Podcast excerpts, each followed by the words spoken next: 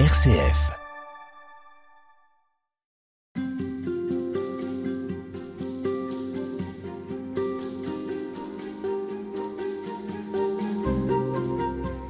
L'Église traverse une crise, on ne cesse de le dire.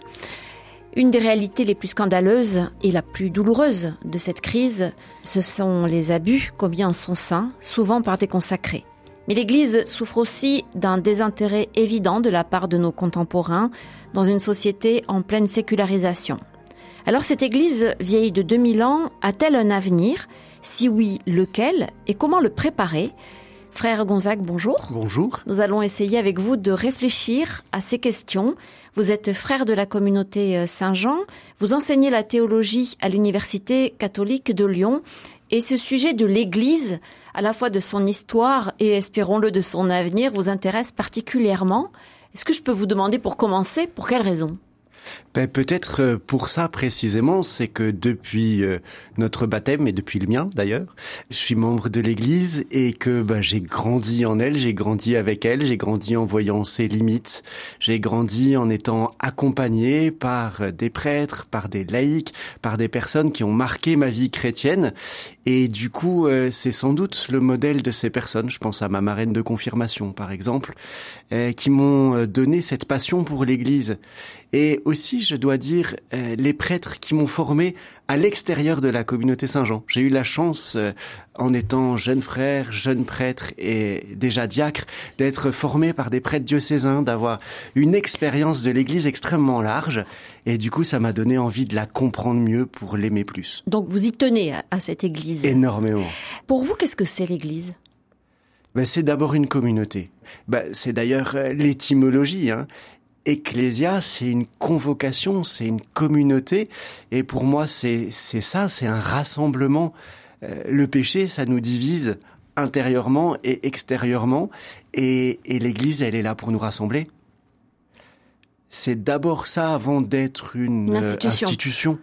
Et pourtant, la dissocier totalement de l'institution, de ce C-E-U-X et C-E euh, qui l'a fait ou qui la font fonctionner, est-ce que ce serait juste? Mais c'est ça qui est un petit peu compliqué, c'est qu'en fait, il faut toujours avoir euh, trois ou quatre paires de lunettes pour arriver à comprendre l'Église. Je pense que la première paire de lunettes qu'il nous faut pour comprendre l'Église, c'est la Bible, c'est-à-dire le projet de Dieu sur l'humanité, le projet d'amour de Dieu qui veut nous rassembler. Et puis, il y a plein de choses qui sont dites dans la Bible, dans les lettres de Saint Paul, sur l'Église. Et il faut pas oublier de regarder ça parce que c'est ça qui nous donne quand même la, vision la plus juste de ce qu'elle devrait être. Et puis après, l'autre paire de lunettes dont on a besoin, c'est l'histoire, parce que l'Église, elle s'est transformée euh, tout au long des siècles, donc on peut pas la comprendre juste en regardant l'Église d'aujourd'hui, juste en regardant euh, l'Église d'il y a 20 siècles, mais il faut, je veux dire, suivre sa progression. Puis la troisième paire de lunettes, c'est l'aujourd'hui. Et euh, dans l'aujourd'hui, eh bien, il y a une communauté chrétienne qui vit. C'est d'ailleurs intéressant de voir que dans le Nouveau Testament, vous avez plein d'images contradictoires. Parce que quand on parle de l'église épouse, bah, c'est pas la même chose que de dire que l'église est un temple ou que l'église est une vigne. Et du coup, accepter que on a à chaque fois des regards un petit peu différents. Et le risque, effectivement, c'est de croire qu'un seul regard, ça suffira. Il faut les croiser, ces regards. Il faut les croiser c'est incontournable. Si moi, ce qui me fait vivre aujourd'hui, c'est de parler de l'Église comme communauté, mais je ne peux pas oublier que l'Église est aussi une institution.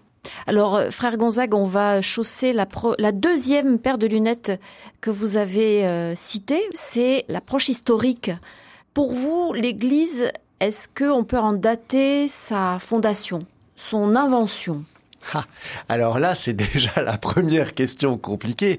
C'est que si l'Église est une communion, si l'Église est une, communauté, ben en fait, on peut dater l'Église ben, de la vocation de l'homme, puisque l'homme est appelé à la communion. Et donc, euh, je pense que Dieu avait l'idée de cette communauté de la famille humaine dès le point de départ, mais pas d'institution.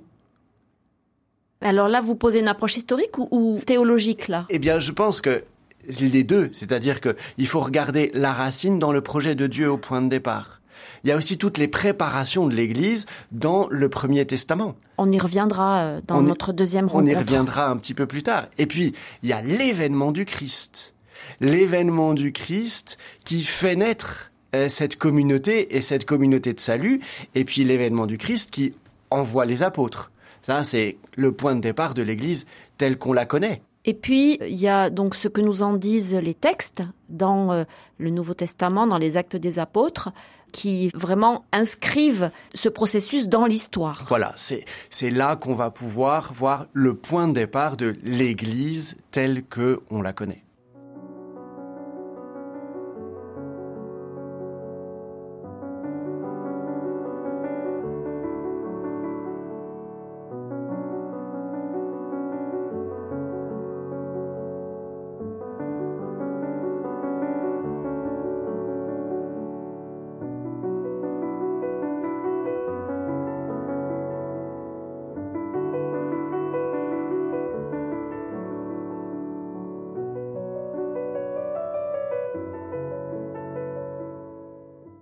Alors cette histoire euh, de l'Église, donc frère Gonzague, elle est chahutée, elle est longue.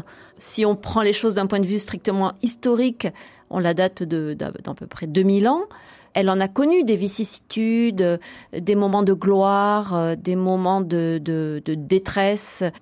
Oui, et c'est justement ça qui, à mon sens, nous permet de prendre au sérieux les difficultés actuelles, sans se laisser euh, écraser finalement par la fameuse crise dont on ne cesse de parler.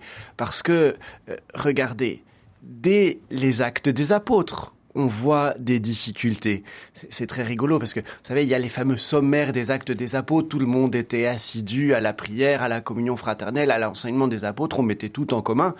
Mais n'empêche que juste après, vous avez euh, l'histoire d'Ananie et Saphir qui essayent de récupérer leurs biens. Et puis vous avez une petite mention. Euh, on s'échauffa, puis on se sépara.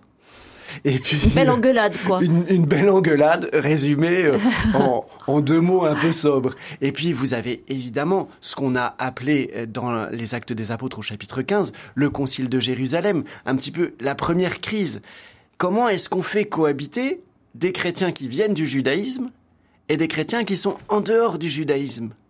Et au fond, à chaque période de l'Église, à chaque tournant culturel, l'Église a dû réfléchir sur elle-même et réfléchir sur son rapport aux autres. Regardez, il y a eu une grande crise qu'on a appelée la crise arienne au IVe siècle. L'arianisme, c'est une négation de l'égalité entre le Père et le Fils. C'est de dire que le Fils, il est inférieur au Père. Eh bien, pendant cette crise arienne, on dit que 80% des évêques étaient ariens. Bah, pourtant, l'Église, elle est toujours là. Donc euh, l'Église a dû faire face aussi tout au long de son histoire à des tendances qui naissaient ou qui commençaient à s'affirmer et dont elle ne, voulait pas. Elle était attentive à garantir une forme d'orthodoxie. C'est ça, mais c'est pas euh, d'abord serrer les boulons, c'est pour être fidèle à sa mission, parce que Dieu tel qu'on doit l'annoncer et le message du Christ tel qu'on doit l'annoncer, il nous dépasse toujours. Donc on doit utiliser des mots qui sont les plus justes possibles, non pas pour être strict et parce qu'on a avalé un balai et qu'il faut se tenir droit et, respecter le dogme, mais juste respecter ce Dieu tout autre qui vient à nous et qui nous appelle. Ce qui euh, parfois euh, heurte les esprits, c'est de repenser à travers l'histoire à la puissance dont l'Église a joui à certaines périodes et dont elle a usé, parfois abusé selon certaines interprétations. C'est clair, et c'est pour ça que euh, on peut réaffirmer et on doit réaffirmer régulièrement et à toutes les époques que notre norme, c'est l'Évangile, et de pouvoir relire l'histoire de l'Église à l'aune de l'Évangile et de dire, ben là, dans tel ou tel aspect de son histoire, elle n'a pas été nécessairement, en toute chose, fidèle à l'Évangile.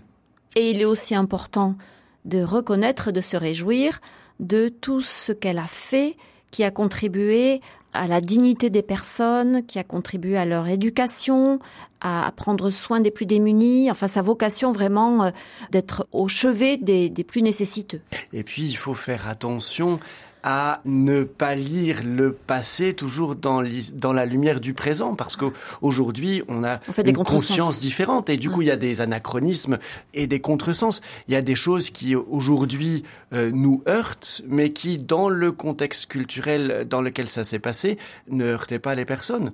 Et aujourd'hui, on se dit, on peut plus vivre comme ça. Ok, c'est clair, on peut plus vivre comme ça. Mais qu'est-ce qui dit que quand on vivait comme ça à l'époque, c'était terrifiant, pas forcément. Et on n'a pas besoin de condamner le passé pour évoluer, en fait. Il faut juste regarder le présent tel qu'il est et l'évangile tel qu'il est. Et essayer de faire dialoguer la société telle qu'elle est, l'humanité telle qu'elle est, avec l'évangile. Puis ce qui est intéressant à souligner, c'est aussi euh, la capacité que cette Église a depuis quelques décennies, c'est finalement pas si vieux que ça, à euh, aborder son histoire, l'histoire des textes d'un point de vue scientifique. L'étude historique des textes, à travers notamment l'archéologie et puis les sciences qui se sont développées, c'est quelque chose qui est précieux. Alors c'est évident que, par exemple, le développement de l'exégèse, euh, c'est-à-dire de la lecture des textes bibliques euh, à l'aune de l'archéologie, à l'aune de l'histoire, à l'aune de tous les documents qu'on a découverts, euh, c'est une, une richesse absolument immense. Et puis, je pense que c'est une richesse de notre époque, du XXe et du XXIe siècle, cette auto-réflexivité, cette grande question qui a habité le Concile. Église, que dis-tu de toi-même? Et, aujourd'hui, on doit répondre à cette question. Mais finalement, euh, dans les siècles passés, ça n'intéressait pas grand monde. Alors qu'aujourd'hui, l'autoréflexivité est essentielle. On se retrouve demain pour poursuivre. À demain. Merci.